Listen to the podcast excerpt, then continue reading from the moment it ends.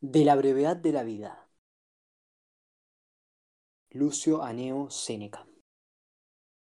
Capítulo 1.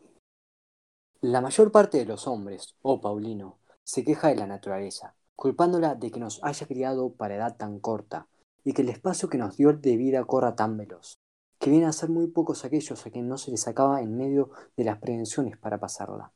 Y no es sola la turba del imprudente vulgo la que se lamenta de este opinado mal, que también su afecto ha despertado quejas en los excedentes varones, habiendo dado motivo a la, ordinaria, a la ordinaria exclamación de los médicos, que siendo corta la vida, es largo y difuso el arte. De esto también se originó la querela, indigna de varón sabio, que Aristóteles dio, que siendo la edad de algunos animales brutos tan larga, que en unos llega a cinco siglos y en otros a diez, sea tan corta y limitada la del hombre, criado para cosas tan superiores. El tiempo que tenemos no es corto, pero perdiendo mucho de él, hacemos que lo sea. Y la vida es suficientemente larga para ejecutar en ella cosas grandes, si la empleáramos bien. Pero al que se la pasa en ocio y en deleites, y no la ocupa en loables ejercicios, cuando le llega el último trance, conocemos que se le fue, sin que él haya entendido que caminaba. Lo cierto es que la vida que se nos dio no es breve, nosotros hacemos que lo sea, y que no somos pobres, sino pródigos del tiempo, sucediendo lo que a las grandes y reales riquezas, que si llegan a manos de dueños pocos cuerdos, que si, llegan a manos de dueños poco cuerdos, se disipan en un instante, y al contrario, las cortas y limitadas, entrando en poder en propios administradores, crecen con el uso. Así nuestra edad tiene mucha latitud para los que usaren bien de ella. Capítulo 2. ¿Para qué nos quejamos de la naturaleza? pues ella se hubo con nosotros benignamente. Larga es la vida, si la sabemos aprovechar. A uno detiene la insaciable avaricia, a otro la cuidadosa diligencia de inútiles trabajos. Uno se entrega al vino, otro con la ociosidad se entorpece, a otro fatiga la ambición pendiente siempre de ajenos pareceres, a uno lleva por diversas tierras y mares la desempeñada codicia de mercancías, con esperanzas de ganancia, a otros atormenta la militar inclinación, sin jamás quedar advertidos con los ajenos peligros ni escarmentados con los propios. Hay otros que en veneración no agradecida de superiores consumen su edad en voluntaria servidumbre. A muchos detiene la emulación de ajena fortuna o el aborrecimiento de la propia. Hay otros que en veneración no agradecida de superiores consumen su edad en voluntaria servidumbre. A muchos detiene la emulación de ajena fortuna o el aborrecimiento de la propia. A otros trae una inconstante y siempre con descontente livianidad, vacilando entre varios pareceres. Y algunos hay que no agrandándose de ocupación alguna a que dirijan su carrera, los hallan los hados marchitos, y voceando de tal manera que no, que no dudo ser verdad lo que en forma de oráculo dijo el mayor de los poetas. Pequeña parte de vida es la que vivimos, porque lo demás es espacio, y no vida, sino tiempo. Por todas partes los cercan apretantes vicios, sin dar lugar a que se levanten jamás, y sin permitir que pongan los ojos en el rostro de la verdad. Y teniéndolos sumergidos y ácidos, y ácidos en sus deseos, los oprimen. Nunca se les da lugar a que vuelvan sobre sí. Y si acaso tal vez les llega alguna no esperada quietud, aun entonces andan fluctuando, sucediéndoles lo que al mar, en quien después de pacificados los vientos quedan alteradas las olas, sin que jamás les solicite el descanso a dejar sus deseos. ¿Piensas que hablo de solos aquellos cuyos males son notorios? Pon los ojos en los demás, a cuya felicidad se arriman muchos, y verás que aun estos se ahogan con sus propios bienes. ¿A cuántos son molestas sus mismas riquezas? ¿A cuántos ha costado su sangre el vano deseo de ostentar su elocuencia en todas ocasiones? ¿Cuántos, son, cuántos con sus continuos deleites se han puesto pálidos? ¿A cuántos no ha dejado un instante de libertad el frecuente concurso de sus pañaguados? Pasa, pues, desde los más ínfimos a los más... Pasa pues desde los más ínfimos a los más empinados, y verás que éste ahoga, el otro asiste, aquel peligra, éste defiende, y otro sentencia, consumiéndose los unos en los otros. Pregunta la vida de estos cuyos nombres se celebran, y verás que te conocen por las señales, que éste es reverenciador de aquel, aquel del otro, y ninguno de sí con lo cual es ignorantísima la indignación de algunos que se quejan del sobrecejo de los superiores cuando no los hayan desocupados yendo a visitarlos. ¿Es posible que los que, sin tener ocupación, no están jamás desocupados para sí mismos, han de tener atrevimiento para condenar por soberbia lo que quizás es falta de tiempo? El otro, seas el que se fuere, por lo menos tal vez, aunque con rostro mesurado puso los ojos en ti, tal vez te oyó y tal vez te admitió a su lado, y tú jamás le has dignado de mirarte ni oírte. Capítulo 3 No hay para qué cargues a los otros estas obligaciones, pues cuando fuiste a buscarlos no fue tanto para estar con ellos, cuanto porque no podías estar contigo. Aunque concurran en esto todos los ingenios que resplandecieron en todas las edades, no acabarán de ponderar suficientemente esta niebla de los humanos entendimientos. No consienten que nadie les ocupe sus heredades, y por pequeña que sea la diferencia que se ofrece en asentar los linderos, vienen las piedras y las armas y tras eso no solo consienten que otros se les entren en su vida, sino que ellos mismos se introducen a los que han de ser poseedores de ella. Ninguno hay que quiera repartir sus dineros, habiendo muchos que distribuyen su vida. Muéstranse miserables en guardar su patrimonio, y cuando se llega la pérdida de tiempo, son pródigos de aquello en que fuera justificada la avaricia. Deseo llamar a alguno de los ancianos, y pues tú lo eres, habiendo llegado a lo último de la edad humana, teniendo cerca de cien años o más, ven acá, llama cuentas a tu edad. Dime, ¿cuánta parte de ella te consumió el acreedor? ¿Cuánta el amigo? ¿Cuánta la república? ¿Y cuánta tus allegados? ¿Cuánta los disgustos con tu mujer? ¿Cuánta el castigo de los esclavos? ¿Cuánta el apresurado paseo por la ciudad? Junta esto las enfermedades tomadas con tus manos, añade el tiempo que se pasó en ociosidad y hallarás que tienes mucho menos de los que cuentas. Trae a la memoria si tuviese algún día firme determinación y si le pasaste en aquello para que le habías destinado. ¿Qué uso tuviste de ti mismo? ¿Cuánto estuvo en un ser el rostro? ¿Cuánto el ánimo sin temores? ¿Qué cosa hayas hecho para ti en tan larga edad? ¿Cuántos hayan sido los que te han robado la vida, sin entender tú lo que perdías? ¿Cuánto tiempo te han quitado en vano dolor, la ignorante alegría, la hambrienta codicia y la entretenida conversación? Y viendo lo poco que a ti te has dejado de ti, juzgarás que mueres malogrado. Capítulo 4 ¿Cuál, pues, es la causa de esto? El vivir como si hubieses de vivir para siempre, sin que vuestra fragilidad os despierte. No observáis el tiempo que se os ha pasado, y así gastáis de él como de caudal colmado y abundante, siendo contingente, siendo contingente que el día que tenéis determinado para alguna acción sea el último de vuestra vida. Teméis como mortales todas las cosas, y como inmortales las deseáis. Oirás decir a muchos que en las cosas eh, que oiráis decir a muchos que en, que en llegando a 50 años se han de retirar a la quietud, y que el de 60 les jubilará de todos los oficios y cargos. Dime cuando esto propones. Propones, ¿qué seguridad tienes de más larga vida? ¿Quién te consentirá ejecutar lo que dispones? ¿No te avergüenzas de reservarte para las obras de la vida destinado a la virtud solo aquel tiempo para, eh, que para ninguna cosa es de provecho? ¿O cuán tardía acción es comenzar la vida cuando se quiere acabar? ¿Qué necio olvido de la mortalidad es diferir los santos consejos hasta los cincuenta años, comenzando a vivir en edad que son pocos los que llegan? A muchos de los poderosos que ocupan grandes puestos oirás decir que codician la quietud, que la alaban y la prefieren a todos los bienes, que desean, si con seguridad lo pudiesen hacer, bajar de aquella altura, porque cuando falten males exteriores que los acometan y combatan, la misma buena fortuna se cae de suyo. Capítulo 5 El divo Augusto, a quienes los dioses concedieron más bienes que a otro alguno, andaba siempre deseando la quietud y pidiendo le descargasen del peso de la República. Todas sus pláticas iban enderezadas a prevenir descanso, y con este dulce, aunque fingido consuelo de que algún día había de vivir para sí, entretenía sus trabajos. En una carta que escribió al Senado, en que prometía que su descanso no sería desnudándose de la dignidad ni desviándose de su antigua gloria, hallé estas palabras. Aunque estas cosas se pueden hacer con más gloria que prometerse, pero la alegría de haber llegado al deseado tiempo me ha puesto tan adelante que aunque hasta ahora me detiene el gusto de los buenos sucesos, me recreo y recibo deleite con la dulzura de estas pláticas. De tan grande importancia jugaba ser la quietud, que ya no podía conseguirla, conseguir, ya no podía conseguirla, se deleitaba en proponerla. Aquel que veía pender todas las cosas de su voluntad y el que hacía felices a todas las naciones. Ese cuidaba gustoso del día en que se había de desnudar de aquella grandeza.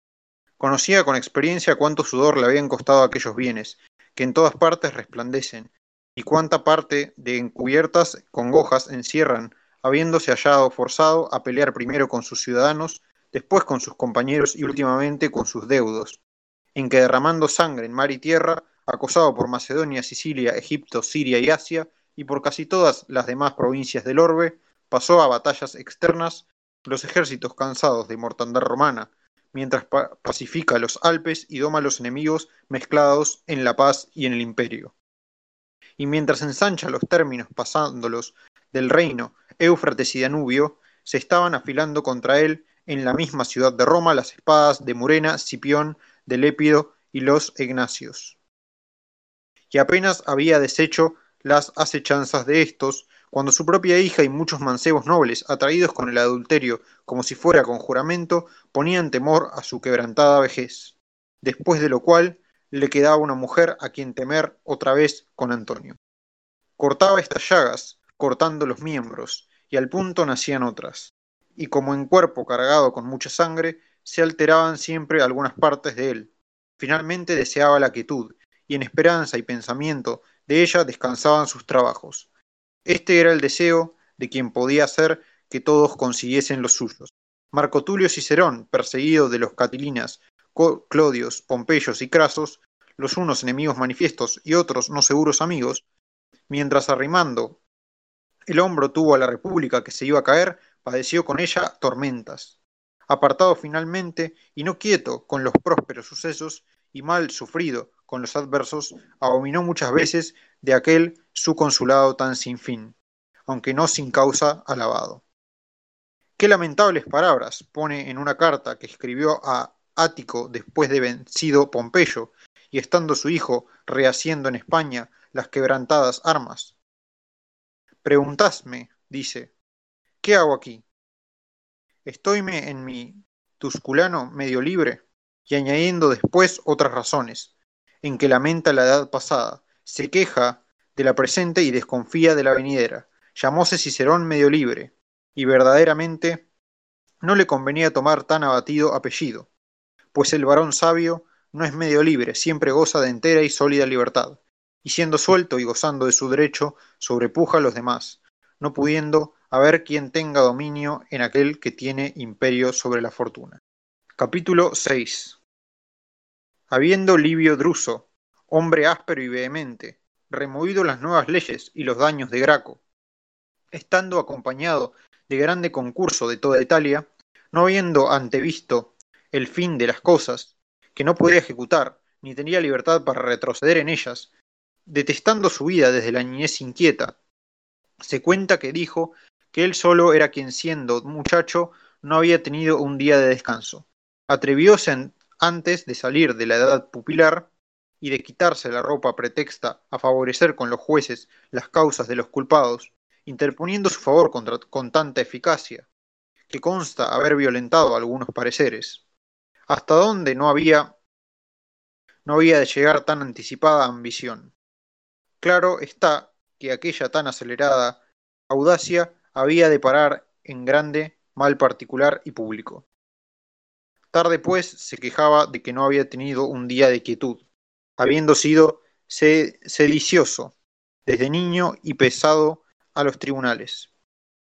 Dúdase si, se mató él mismo, porque desde niño y pensando a los tribunales, eh, porque, ay verga, dúdase si se mató él mismo, porque cayó habiendo recibido una repentina herida en la ingle, dudando alguno si en él fue la muerte voluntaria o venida en sazón. Superfluo sería el referir el referir muchos que siendo tenidos de los demás por dichosísimos, dieron ellos mismos verdadero testimonio de sí. Pero en estas quejas ni se enmendaron, ni enmendaron a otros, porque al mismo tiempo que las publicaban con palabras, volvían los afectos a su antigua costumbre. Lo cierto es que aunque llegue nuestra vida a mil años, se reduce a ser muy corta, En cada siglo se consumen todas las cosas, siendo forzoso que este espacio de tiempo en que, aunque corre la naturaleza, la apresura la razón, se nos huya con toda ligereza, porque ni impedimos ni detenemos el curso de la cosa más veloz. Antes consentimos se vaya, como si no fuese, fuera necesaria y se pudiese recuperar. En primer lugar pongo aquellos que jamás están desocupados, sino para el vino y Venus, porque estos son los más torpemente entretenidos, que los demás que pecan engañados con apariencia de gloria vana, yerran con cubierta de bien.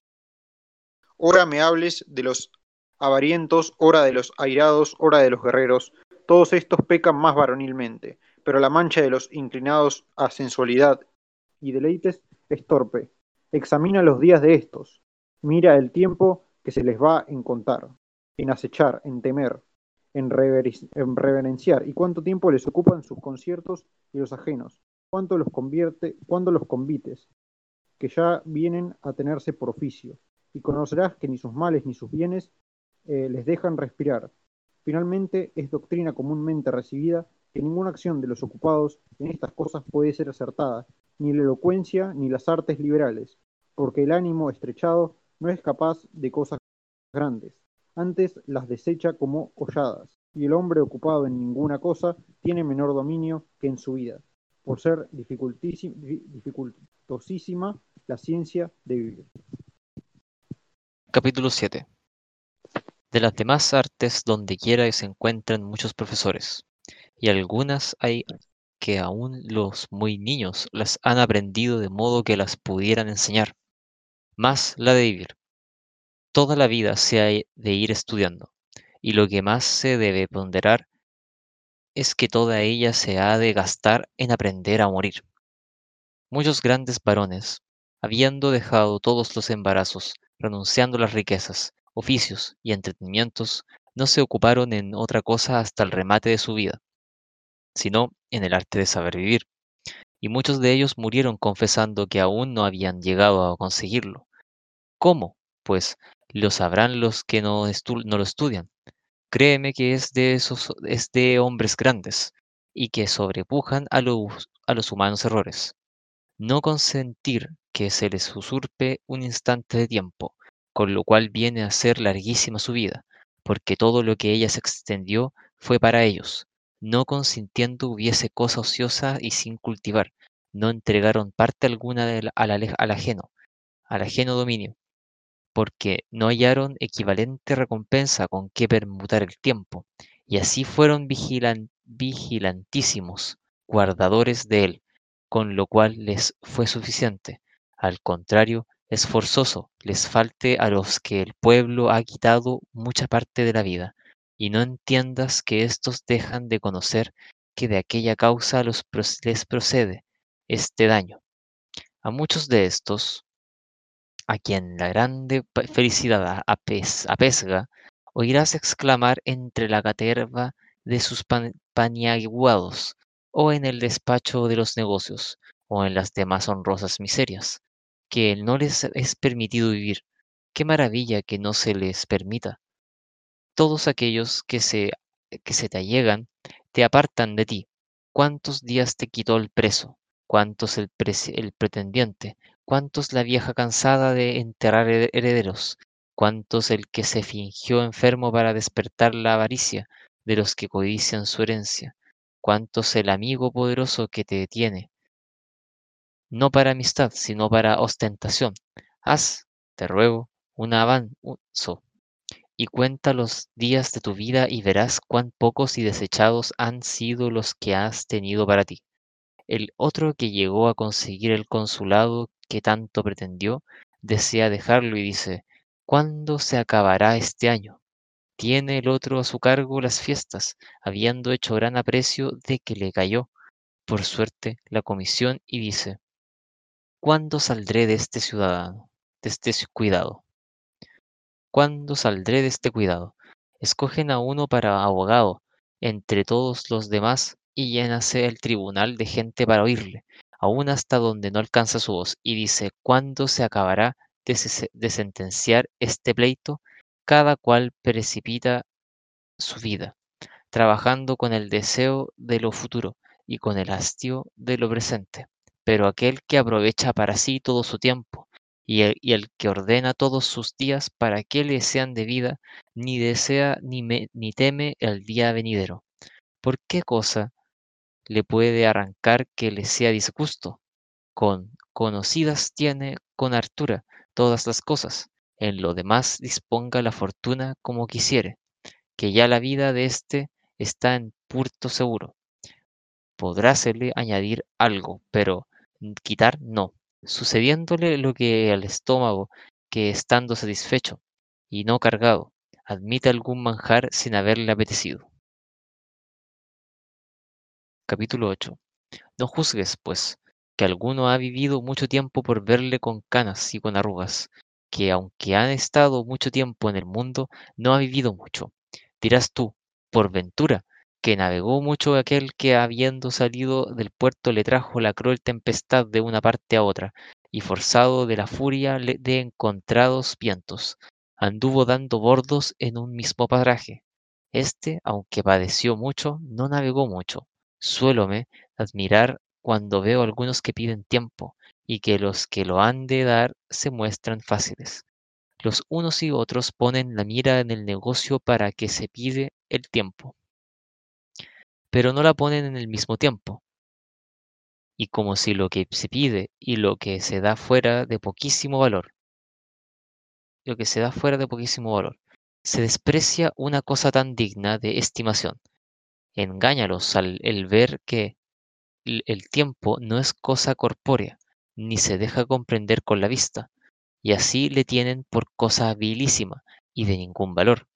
Algunos carísimos varones reciben gajes de otros, y por ellos al- alquilan su trabajo, su cuidado y su diligencia, pero el tiempo no hay quien haga apre- aprecio, usan de él pródigamente como de cosa dada gratuitamente. Pon los ojos en lo que estos hacen, en lo que esto hacen, y míralos cuando están enfermos y cuando se les acerca el peligro de la muerte y temen el capital suplicio, y verás qué dicen, tocando las ro- rodillas de los médicos que están dispuestos a dar toda su hacienda por conservar la vida. Tan diversa es en ellos la discordia de los afectos, y así, y así, y si como podemos traer a cada uno de la, a la memoria el número de los años que se le han pasado, pudiésemos tener certeza de lo que le quedan, de los que le quedan. Oh, cómo temblarían aquellos a quienes les quedasen pocos, y cómo huirían de dispararlos, disiparlos. La disposición de lo que es cierto, aunque sea poco, es fácil, pero conviene guardar con mayor diligencia aquello que no sabes cuán- cuándo se te ha de acabar. Y no pienses que ellos ignoran que el tiempo es cosa preciosa, pues para encare- encarecer el amor que tienen a los que aman mucho, les suele decir que están prontos a darles parte de sus años. Lo cierto es que, sin entenderlo, se los dan, pero danlos quitar quitándoselos a sí mismo, sin que se acrezcan, sin que se acrezcan a los otros. Pero como ignoran lo que pierden, vienes a ser más tolerable la pérdida del no entendido daño, del no entendido daño. No hay quien pueda restituirte los años, y ninguno te restituirá, a ti mismo. La edad proseguirá el camino que comenzó, sin volver atrás ni detenerse. No hará ruido ni te advertirá de su velocidad. Pasará en silencio. No se prorrogará por mandado de los reyes, ni por el favor del pueblo. Correrá desde el primer día como se le ordenó. En ninguna parte tomará posada ni se detendrá. ¿Qué se seguirá de esto? Que mientras tú estás ocupado huye a prisa la vida, llegando la muerte, para la cual quieras o no quieras, es forzoso desocuparte. Capítulo 9. Por ventura alguno habló de aquellos que se aprecian de prudentes, viviendo con más cuidado, podría conseguir el vivir con más descanso, disponen la vida haciendo cambios y recambios de ella, y extienden los pensamientos a término largo, consintiendo la mayor pérdida de la vida en la dilación. Ella nos saca de las manos el primer día. Ella nos quita las cosas presentes, mientras nos está ofreciendo las, las futuras, siendo gran estorbo para la vida la esperanza que, que pende de lo que ha de suceder mañana. Pierdes lo presente y disponiendo de lo que está en las manos de la fortuna, dejas lo que está en las tuyas ¿A dónde pones la mira? ¿Hasta dónde te extiendes? Todo lo que está por venir es incierto. Vive desde luego y advierte que el mayor de los poetas, como inflamado de algún divino oráculo, cantó aquel saludable verso. El mejor día de la primera edad es el primero que huye de a los mortales. ¿Cómo te detienes? Dice, ¿cómo tardas? El tiempo huye si no lo ocupas, y aunque lo ocupes, huye, y así se ha de contrastar tu celeridad con la, con la presteza de aprovecharle cogiendo con prisa el agua como el de arroyo rápido que en pasado de la corriente queda seco. También es muy a propósito para condenar los pensamientos prolongados, que no llamó, a no llamó buena a la edad, sino al día. Capítulo 10 ¿Cómo, pues, en tan apresurada huida del tiempo quieres tú con seguridad y pereza extender en una larga continuación los meses y los años, regulándolos a tu albedrío? Advierte que el poeta habló contigo cuando habló del día y del día que huye. no se debe, pues, dudar que huye el primero buen día a los miserables y ocupados hombres, cuyos pueriles ánimos oprime la vejez, quedando a ella desapercibidos y desarmados. No hicieron prevenciones y dieron de repente en sus manos, no echando de ver que cada día se les iba acercando, sucediéndoles lo que a los caminantes, que entretenidos en alguna conversación o alguna lectura o algún interior pensamiento, echan de ver que han llegado al lugar antes que entendiesen estaban cerca. Así este continuo y apresurado viaje de la vida, en que vamos a igual paso los dormidos y los despiertos, no lo conocen los ocupados, sino cuando se acabó. Capítulo 11 Si hubiera de probar con ejemplos y argumentos lo que he propuesto, ocurriérame muchos con que hacer evidencia que la vida de los ocupados es brevísima. Solía decir Fabiano, no de estos filósofos de cátedra, sino de los verdaderos y antiguos, que contra las pasiones se había de pelear con ímpetu y no con sutileza, ahuyentando el escuadrón de los afectos, no con pequeños golpes, sino con fuertes encuentros porque para deshacerle no bastan ligeras escaramuzas, sino heridas que corren. Mas para avergonzarlos de sus culpas, no basta con dolerlos de ellos, menester es enseñarles. En tres tiempos se divide la vida, en presente, pasado y futuro. De estos, el presente es brevísimo, el futuro dudoso, el pasado cierto. Porque éste, que con ningún imperio puede volver atrás, y y él perdió ya su derecho a la fortuna, es el que no gozan los ocupados, por faltarles tiempo para poner los ojos en lo pasado, y si tal vez le tienen, es desabrida la memoria de las cosas pasadas. Porque contra su voluntad reducen al ánimo los tiempos mal empleados, sin tener osadía de acordarse de ellos. Porque los vicios que con algún halago de deleite presente se iban entrando con disimulación, se manifiestan con la memoria de los pasados. Ninguno otro, sino aquel que reguló sus acciones con el nivel de la buena conciencia, que jamás se deja engañar culpablemente, hace con gusto reflexión en la vida pasada. Pero el que con ambición deseó muchas cosas, el que las despreció con soberanía y las adquirió con violencia, el que engañó con acechanzas, robó con avaricia y despreció con prodigalidad, es forzoso tema a su misma memoria. Esta parte del tiempo pasado es una cosa sagrada y delicada, libre ya de todos los humanos acontecimientos y exenta del imperio de la fortuna, sin que le aflijan pobreza o miedo, ni el concurso de varias enfermedades. Esta no puede inquietarse ni quitarse, por ser su posesión perpetua y libre de recelos. El tiempo presente es solo de días singulares, y su presencia consiste en instantes. Pero los días del tiempo pasado, siempre que se los mandares, siempre que se lo mandares, parecerán en tu presencia, consintiendo ser detenidos para ser residenciados a tu albedrío. Si bien para este examen falta tiempo a los ocupados, que el discurrir sobre toda la vida pasada es dado solamente a los entendimientos quietos y sosegados. Los ánimos de los entretenidos están como debajo del yugo, no pueden mirarse ni volver la cabeza. Anégose, pues, su vida, y aunque le añadas lo que quisieres, no fue de más provecho que lo que es nada. No fue de más provecho que lo es la nada, sino exceptuaron y reservaron alguna parte. De poca importancia es el darles largo tiempo, si no hay en qué hago asiento y se guarde. Piérdeseles por los rotos y agujereados ánimos. El tiempo presente es brevísimo, de tal manera que algunos dicen que no le hay, porque siempre está en veloz carrera. Corre y precipítase, y antes deja de ser que haya llegado, sin ser más capaz a detenerse que el orbe y las estrellas, cuyo movimiento es sin descanso y sin pararse en algún lugar. No gozan, pues, los ocupados más que del tiempo presente, el cual es tan breve que no se puede comprender, y aun éste se les huye estando ellos distraídos en diversas cosas. Capítulo 12 ¿Quieres finalmente saber lo poco que viven? Pues mira lo mucho que desean vivir. Mendigan los viejos decrépitos a fuerza de votos el aumento de algunos pocos años. Fíngense de menos edad y lisónjense con la mentira. Engáñanse con tanto gusto como si, como si juntamente engañaran a los seados. Pero cuando algún accidente les advierte la mortalidad, mueren como atemorizados, no como los que salen de la vida, sino como excluidos de ella. Dicen a voces que fueron ignorantes en no haber vivido, y que si escapan de aquella enfermedad han de vivir en descanso. Conocen entonces cuán en vano adquirieron los bienes que no han de gozar, y cuán perdido fue todo afán. Pero, ¿qué cosa estorba que la vida de los que la pasan apartados de negocios no sea larga? Ninguna parte de ella se emplea en diferente fin, nada se desperdicia, nada se da a la fortuna, nada con negligencia se pierde, nada se disminuye con dádivas.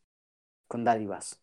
Nada hay infructuoso, y para decirlo en una palabra, todo, toda ella está dando réditos, y así, por pequeña que sea, es suficiente. De que se seguirá que cada y cada y cuando que al varón sabio se llegare el último día, no se detendrá en ir a la muerte con paso deliberado. Preguntáraseme, por ventura, ¿a qué personas llamo ocupadas?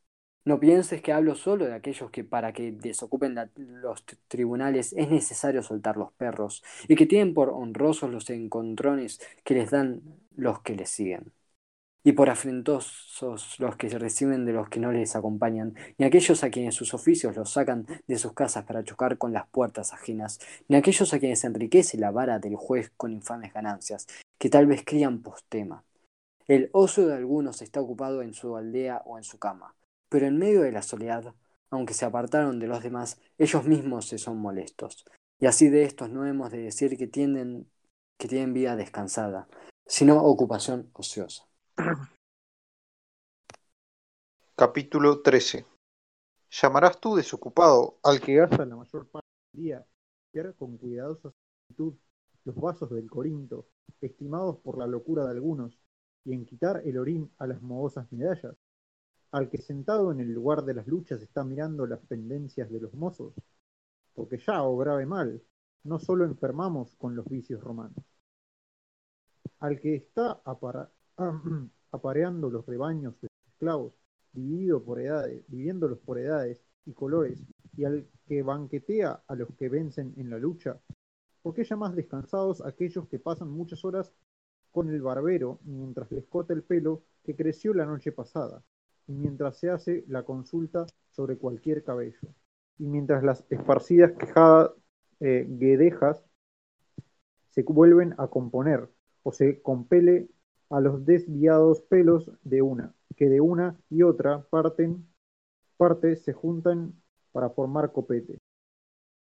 Por cualquier descuido del barbero se enojan como si fueran varones, enfurecense si se, si se les cortó un átomo de sus crines, o si se quedó algún cabello fuera de orden, y si no entraron todos en los rizos. ¿Cuál de estos no quieres más que se descomponga la paz de la República que la compostura de su cabello? ¿Cuál no anda más solícito en el adorno de su cabeza que en la salud del imperio, preciándose más de lo lindo que de lo honesto? A esto llamas tú desocupados, estando tan ocupados entre el peine y el espejo, pues ¿qué dirás de aquellos que trabajan en componer, oír y aprender tonos, mientras con quiebras de necísima melodía violentan la voz que, naturaleza, que la naturaleza les dio, con un corriente claro, bueno y sin artificio? Aquellos cuyos dedos, midiendo algún verso, están siempre haciendo son, aquellos que llamados para cosas graves y tristes se les oye una tácida música, todos estos no tienen ocio, sino perezoso negocio. Tampoco pondré eh, convites de estos entre los tiempos desocupados, viéndolos tan solícitos en componerlos, aparadores en alinear las libras libre de sus criados, suspenso, jabalí, por el cocinero, con qué presteza han de acudir los pajes a cualquier señal, a cualquier seña, con cuánta destreza se han de trinchar las aves en no feos pedazos, cuán curiosamente los infelices mozuelos limpian la saliva de los borrachos. Con estas cosas se afecta a granjear fama de curiosos y espléndidos, siguiéndoles de tal modo sus vicios hasta el fin de la vida, que ni beben ni comen sin ambición. Tampoco has de contar entre los ociosos a los que se hacen llevar a otra o en litera, saliendo al encuentro a las horas del paseo, como si el dejarle no les fuera lícito. Otro les advierte cuándo se han de lavar, cuándo se han de bañar, cuándo han de cenar, y llega tanto la enfermedad del ánimo, de ánimo relajado y dejativo, que no pueden saber por si acaso tienen hambre, por sí si acaso tienen hambre. Oí decir de uno de estos delicados, sí hombres, que habiéndole sacado de un baño en brazos y sentándole en una silla, que dijo preguntando si estaba sentado, ¿piensas tú que este que ignora si está sentado sabe si vive, si ve y si está ocioso? No sé si me compadezca más de los que de que lo ignorase o de que fingiese ignorarlo. Muchas son las cosas que ignoran, y muchas en las que limitan la ignorancia.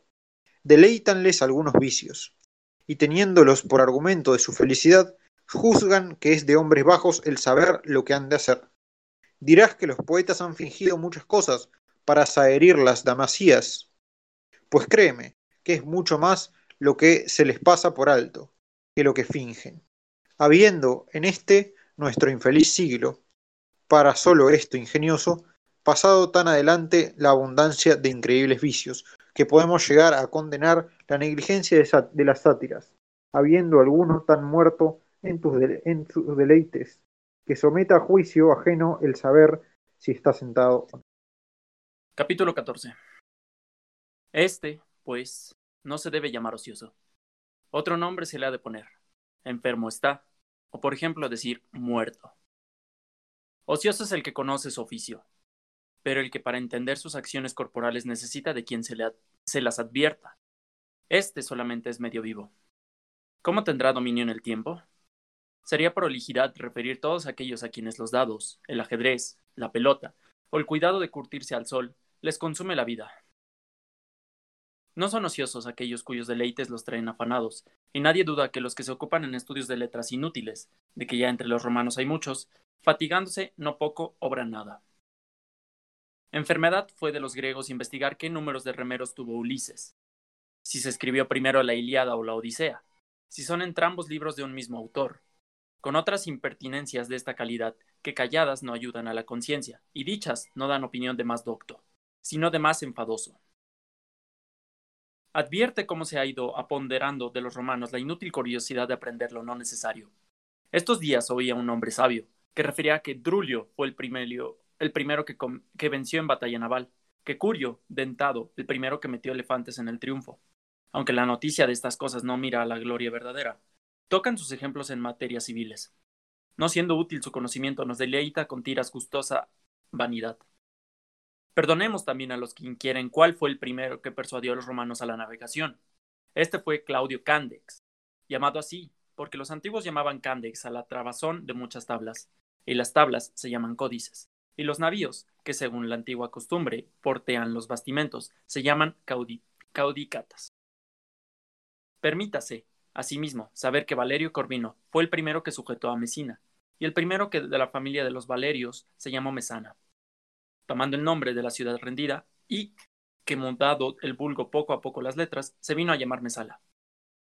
Permitirás, por ventura, el averiguar si fue Lucio Sila, el primero que dio en el acoso, en el coso leones sueltos, habiendo sido costumbres hasta entonces darlos atados, y que el rey Boco envió flecheros que los matasen?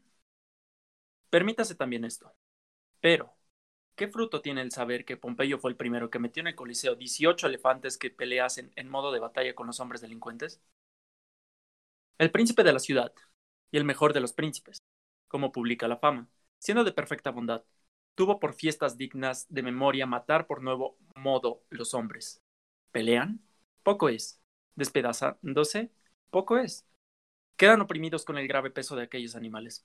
Harto, mejor fuera que semejantes cosas se olvidaran, porque no hubiera después algún hombre poderoso que aprendiera y envidiara tan inhumanidad, vanidad. Capítulo 15 Oh, qué grande ceguera pone a los humanos entendimientos la grande felicidad. Juzgo aquel que entonces empinaba sobre la naturaleza, cuando exponía tanta muchedumbre de miserables hombres a las bestias nacidas debajo de otros climas. Cuando levantaba guerras entre tan desiguales animales, cuando derramaba mucha gente en la presencia del pueblo romano, a quien poco después había de forzar a que derramara mucha. Y el mismo después, engañado por la maldad alejandrina, se entregó a la muerte por mano de un vil esclavo, conociéndose entonces la vana jactancia de su sobrenombre. Pero volviendo al punto, ¿de qué me divertí? Mostraré en otra materia la inútil diligencia de algunos. Contaba este mismo sabio que, triunfando Metelo de los cartagineses, vencido en Cilicia, fue solo entre los romanos el que llevó delante del carro ciento veinte elefantes cautivos. Que Sila fue el último de los romanos que extendió la ronda de los muros, no habiendo sido costumbre de los antiguos alargarla cuando se adquiría nuevo campo en la provincia, sino cuando se ganaba en Italia. El saber esto es de más provecho que averiguar si el monte Aventino está fuera de la ronda, como este mismo afirmaba dando dos razones. O porque la plebe se retiró de él, o porque consultando Remo en aquel lugar los agüeros, no halló favorables las aves, diciendo otras innumerables cosas que son fingidas o semejantes a ficciones. Porque, aunque les concedan, les concedas escriban estas cosas con buena fe y con riesgo de su crédito, dime, ¿qué culpas se enmendarán con esta doctrina? ¿Qué deseo se enfrena? ¿A quién hace más justo y más liberal? Solía decir nuestro Fabiano que dudaba si era mejor no ocuparse en algunos estudios o embarazarse en estos. Solos Solos aquellos gozan de quietud que se desocupan para admitir la sabiduría. Y solos aquellos son los que viven, porque no solo aprovechan su tiempo, sino que le añaden todas las edades, haciendo propios suyos todos los años que han pasado. Porque si no somos ingratos, es forzoso confesar que aquellos clarísimos inventores de las sagradas ciencias nacieron para nuestro bien y encaminaron nuestra vida. Con trabajo ajeno somos adiestrados al conocimiento de cosas grandes, sacadas de las tinieblas a la luz. Ningún siglo nos es prohibido. A todos somos admitidos. Y si con la grandeza de ánimo quisiéramos salir de los estrechos límites de la imbecilidad humana, habrá mucho tiempo en que poder esparciarnos. Podremos disputar con Sócrates, dificultar con Carneades, aquietarnos con Epicuro, vencer con los estoicos la inclinación humana, adelantarla con los cínicos y andar juntamente con la naturaleza en compañía de todas las edades. ¿Cómo, pues, en este breve y caduco tránsito del tiempo, no nos entregamos de todo corazón en aquellas cosas que son inmensas y eternas y se comunican con los mejores. Estos que andan pasando de un oficio en otro, inquietando así y a los demás. Cuando hayan llegado a lo último de su locura, y cuando hayan visitado cada día los umbrales de todos los ministros, y cuando hayan entrado por todas las puertas que hallaron abiertas, cuando hayan ido por diferentes casas, haciendo sus interesadas visitas, ¿a cuántos podrán ver en tan inmensa ciudad? divertida en varios deseos. Que de ellos encontrarán, cuyo sueño, cuya lujuria o cuya descortesía los desechen. ¿Cuántos que después de haberles tormentado con hacerles esperar, se les escapen con una fingida prisa? ¿Cuántos que por no salir por los aguanes, llenos de sus paniguados, oirán por las secretas puertas falsas, como si no fuera mayor inhumanidad engañar que despedir? ¿Cuántos soñolientos y pesados con la embriaguez, contraídas las noches antes con un arrogante voz abriendo apenas los labios, pagarán a los miserables que perdieron su sueño por guardar el ajeno, las salutaciones infinitas, veces repetidas. Solos aquellos, podemos decir, están detenidos en verdaderas ocupaciones, que se precian tener continuamente por amigos a Zenón, a Pitágoras, a Demócrito, a Aristóteles y Teofrastro, y los demás varones eminentes en las buenas ciencias. Ninguno de estos está ocupado, ninguno dejará de enviar más dichoso y más amador de sí, al que viniera a comunicarlos. Ninguno de ellos consentirá que los que comunicaren salgan con las manos vacías. Estos a todas horas del día y de noche se dejan comunicar de todos. Ninguno de ellos te forzará a la muerte, y todos ellos te enseñarán a morir. Ninguno hollará tus años. Antes te contribuirán de los suyos. Ninguna conversación suya te será peligrosa, No será culpable su amistad ni costosa su veneración. Capítulo 16 De su comunicación sacarás el fruto que quisieres, sin que por ellos quede el que consigas más cuanto más sacares. Qué felicidad y qué honrada vejez espera al que se puso debajo de la protección de ésta. Tendrá con quien deliberar de las materias grandes y pequeñas, a quien consultar cada día en sus negocios, y de quien oír verdades sin injurias, y alabanzas sin adulación, y una idea cuya semejanza imite. Solemos decir que no estuvo en nuestra potestad, potestad elegir padres, habiéndonos, habiéndonoslos dado la fortuna. Con todo eso, habiendo tantas familias de nobilismos, ingenios, nos viene a ser lícito nacer a nuestro albedrío. Escoge a cuál de ellas quieres agregarte, que no solo serás adoptado en el apellido, sino para gozar aquellos bienes que no se dan para guardarlos, con malignidad y bajeza, siendo de calidad que se aumentan más cuando se reparten en más. Estas cosas te abrirán el camino para la eternidad, colocándote en aquella altura de la cual nadie será derribado. Solo este medio hay con que extender la mortalidad, o para decirlo mejor, para convertirla en inmortalidad. Las honras y las memorias y todo lo demás que o por sus decretos dispuso de la, la ambición o levantó con fábricas, con mucha brevedad se deshace. No hay cosa que no destruya la vejez larga, consumiendo con más prisa lo que ella misma consagró, Solo la sabiduría es a quien no se puede hacer injuria, no la podrá borrar la edad presente, ni la disminuirá la futura. Antes la que viene añadirá alguna parte de veneración, porque la, la envidia siempre hace su morada en lo cercano, y con más sinceridad nos admiramos de lo más remoto. Tiene, pues, la vía del sabio grande latitud, no la estrechan los términos que a los demás, él solo es libre de las leyes humanas. Sírvele todas las edades como a Dios. Comprende con la recordación del tiempo pasado, aprovechándose del presente, y dispone el futuro, con cual la unión de todos los tiempos hace que sea larga su vida, siendo muy corta y llena de congojas, la de aquellos que se olvidan de lo pasado, no cuidan de lo presente y temen lo futuro. Y cuando llegan a sus postrimerías, conocen tarde los desdichados que estuvieron ocupados mucho tiempo en hacer lo que en sí es nada. Capítulo 17. Y no tengas por suficiente argumento para probar que tuvieron larga vida, al haber algunas veces llamado a la muerte, atormentalos su imprudencia con, con inconstantes afectos, que incurriendo en lo mismo que temen, desean muchas veces la muerte porque la temen Tampoco es argumento para juzgar la vida, larga vida el quejarse de que son largos los días y que van espaciosas las horas para llegar al tiempo señalado para el, para el convite. Porque si tal vez los dejan sus ocupaciones, se abrazan en el descanso, sin saber cómo le desecharán o cómo lo aprovecharán, y así luego buscan alguna ocupación, teniendo por pesado el tiempo que están sin ella, sucediéndoles lo que a los que esperan el día destinado para los juegos gladiatorios o para, otro, o para otro algún espectáculo o fiesta, que desean pasen a prisa los días intermedios, porque tienen por prolija la dilación que retarda lo que esperan para llegar a aquel tiempo, que al que le ama es breve y precipitado, haciéndose más breve por su culpa, porque sin tener consistencia en los deseos pasan una cosa en otra.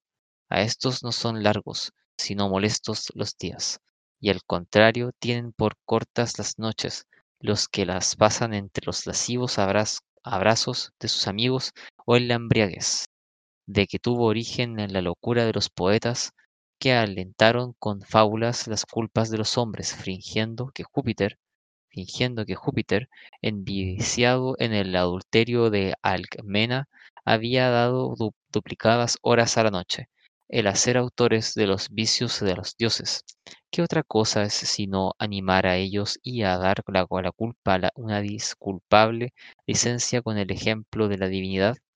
A estos que tan caras compran las noches, podrían dejar de parecérseles cortísimas.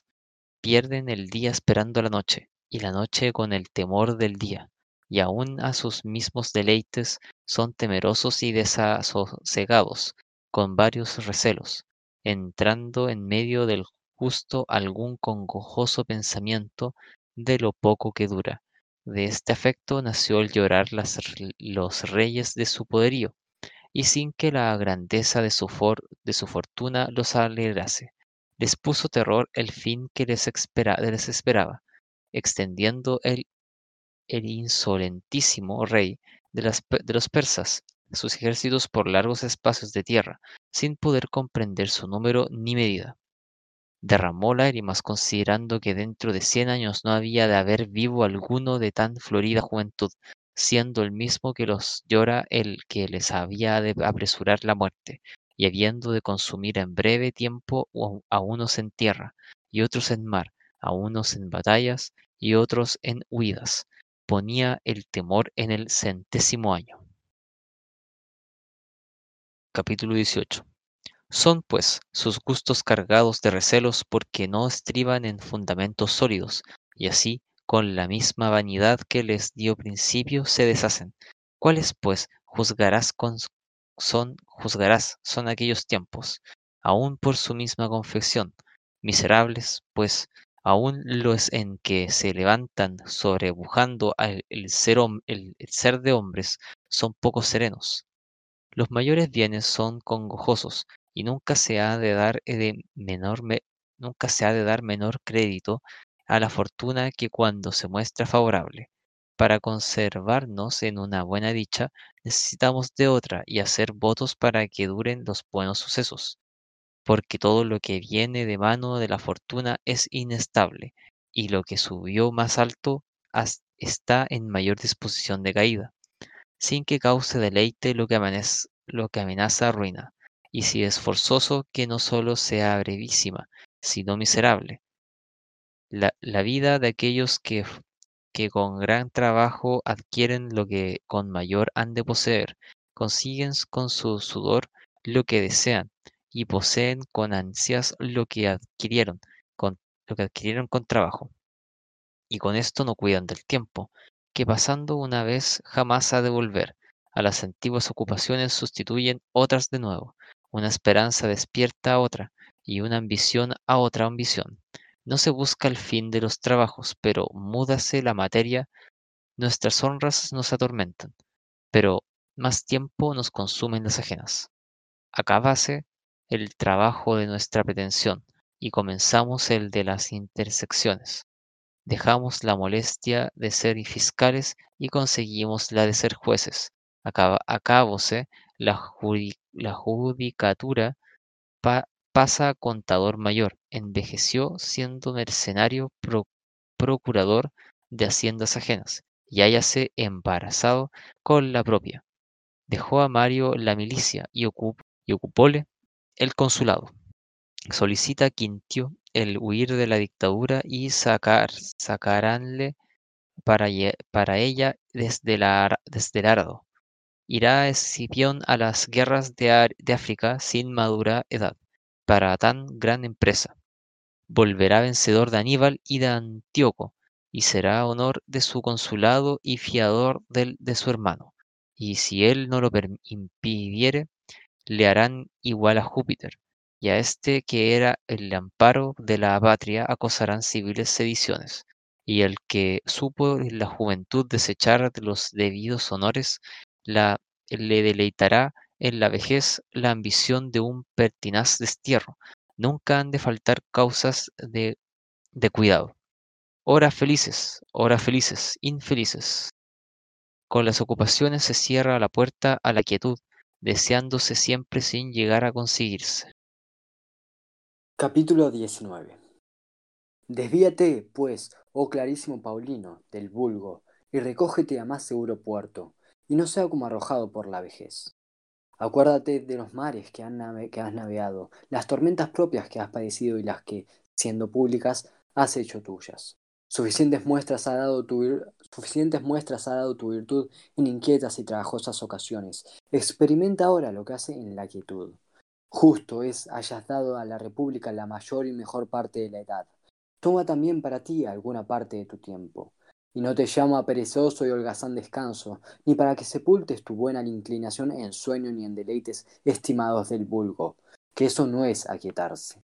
Hallarás retirado y seguro ocupaciones más importantes de las que hasta ahora has tenido, administrando tú las rentas del imperio con moderación de ser ajenas, con la misma diligencia que si fueran propias y con la rectitud de ser públicas, consigues amor de un oficio en que no es pequeña hazaña evitar el odio.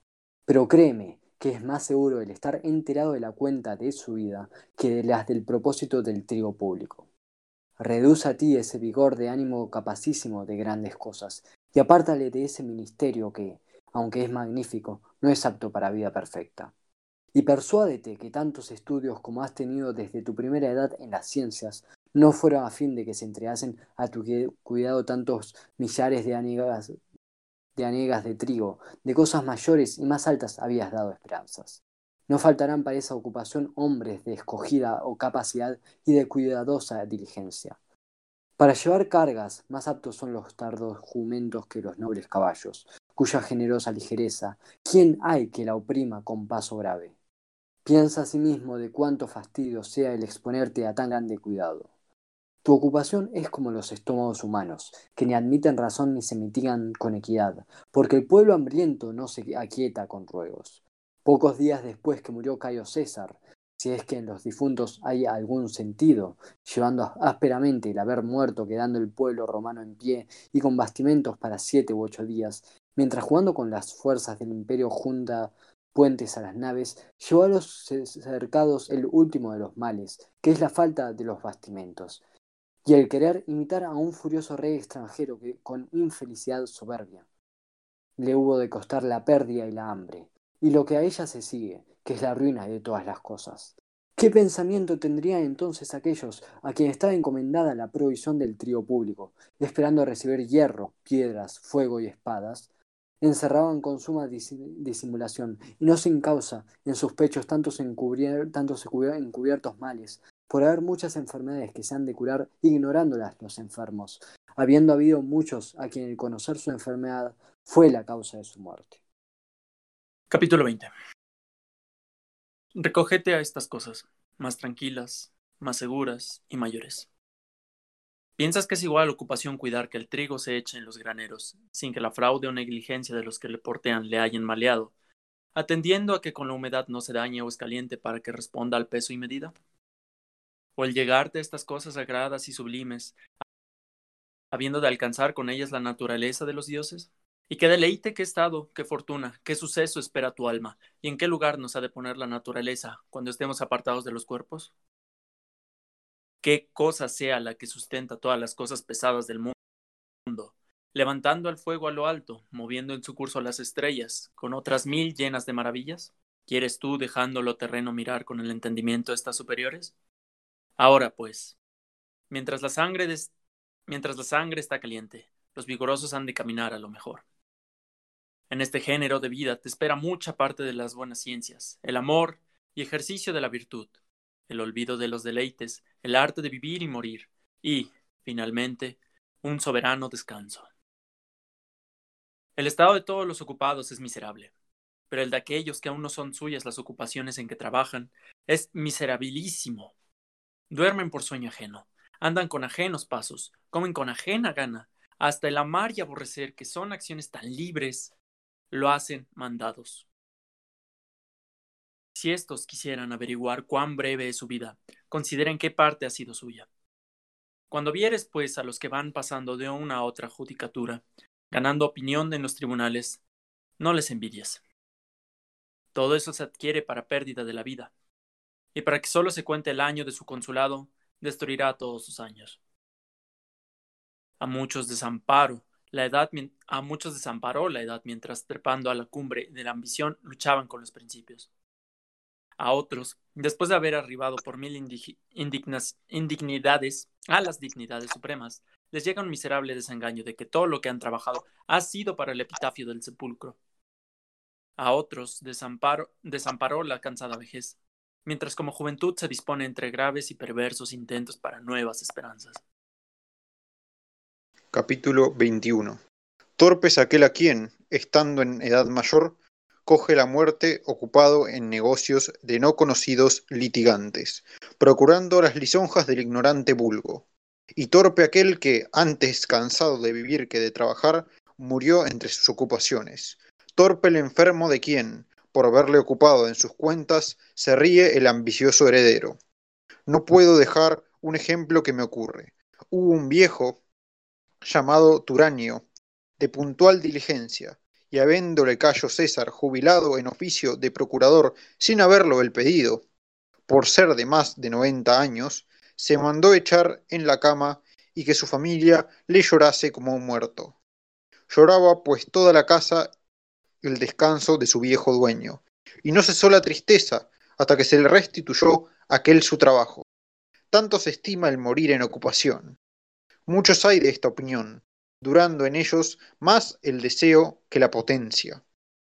Para trabajar pelean con la imbecilidad de su cuerpo, sin condenar por pesada a la vejez por otro algún título más de porque los aparta del trabajo. La ley no compele al soldado en pasando, en pasando de 50 años, ni llama al senador en llegando a 60. Más dificultosamente alcanzan los hombres de sí mismos el descanso de la ley. Y mientras que son llevados o llevan a otros, y unos a otros se roban la quietud, haciendo los unos a los otros alternadamente miserables, mientras una vida sin futuro, sin gusto y sin ningún aprovechamiento del ánimo. Ninguno pone los ojos en la muerte, todos alargan las esperanzas, y algunos disponen también lo que es para todo, eh, para después de la vida grandes máquinas de sepulcros, epitafios en obras públicas, ambiciosas dotaciones para sus exequias. Ten por cierto que las muertes de estos se pueden reducir a hachas y cirios, como, como entierro de niños. Lucio Aneo Séneca. Lucio Aneo Séneca, en latín Lucius Aeneus Seneca, Córdoba, 4 a.C. a Roma, en, a Roma 65 después de Cristo, llamado Séneca el Joven para distinguirlo de su padre, fue un filósofo, político, orador y escritor romano conocido por sus, por sus obras de carácter moralista. Hijo del orador Marco Aneo Séneca, fue cuestor, pretor y senador del Imperio Romano durante los gobiernos de Tiberio, Calígula, Claudio y Nerón, además de ministro, tutor y consejero del emperador Nerón. Séneca destacó como pensador, tanto como intelectual y político. Consumado orador, fue una figura predominante de la política romana durante la era imperial, siendo uno de los senadores más admirados, influyentes y respetados. A causa de este extraordinario prestigio, fue objetivo tanto de enemigos como de benefactores. De tendencias moralistas, Séneca pasó a la historia como el máximo representante del estoicismo y moralismo romano tras la plena decadencia de la República Romana. La sociedad romana había perdido los valores de sus antepasados y se trastornó al buscar el placer en lo material y mundano, dando lugar a una sociedad turbulenta, amoral y antiética, que al final la condujo a su propia destrucción.